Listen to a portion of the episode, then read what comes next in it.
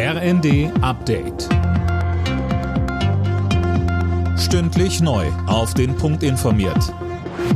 Ich bin Daniel Stuckenberg. Guten Abend. Nach der Einigung auf das 49-Euro-Ticket fordert der Städte- und Gemeindebund nun eine schnelle Umsetzung. Geschäftsführer Landsberg sagte der Rheinischen Post, es sei gut, dass Bund und Länder sich die Kosten teilen. Landsberg hofft außerdem, dass es das Ticket auch über das kommende Jahr hinaus geben wird. Für die schwimmenden Flüssiggasterminals an Nord- und Ostsee wird der Bund wohl deutlich tiefer in die Tasche greifen als gedacht. Das Bundeswirtschaftsministerium geht mittlerweile von knapp 10 Milliarden Euro aus.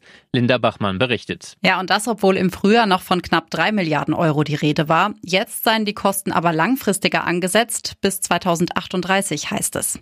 Derzeit sind in Deutschland sechs Terminals angedacht, fünf davon im Auftrag der Bundesregierung. Damit soll Deutschland unabhängiger von russischen Gasimporten werden.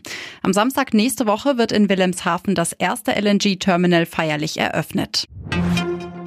Deutschland muss schneller bei der Digitalisierung werden. Ziel ist laut Digitalminister Wissing unter die Top 10 in Europa zu kommen. Bisher belegt Deutschland im EU-Vergleich Platz 13. Dabei helfen soll eine nationale Datenstrategie. Daten sollen besser verfügbar sein und so auch leichter genutzt werden können.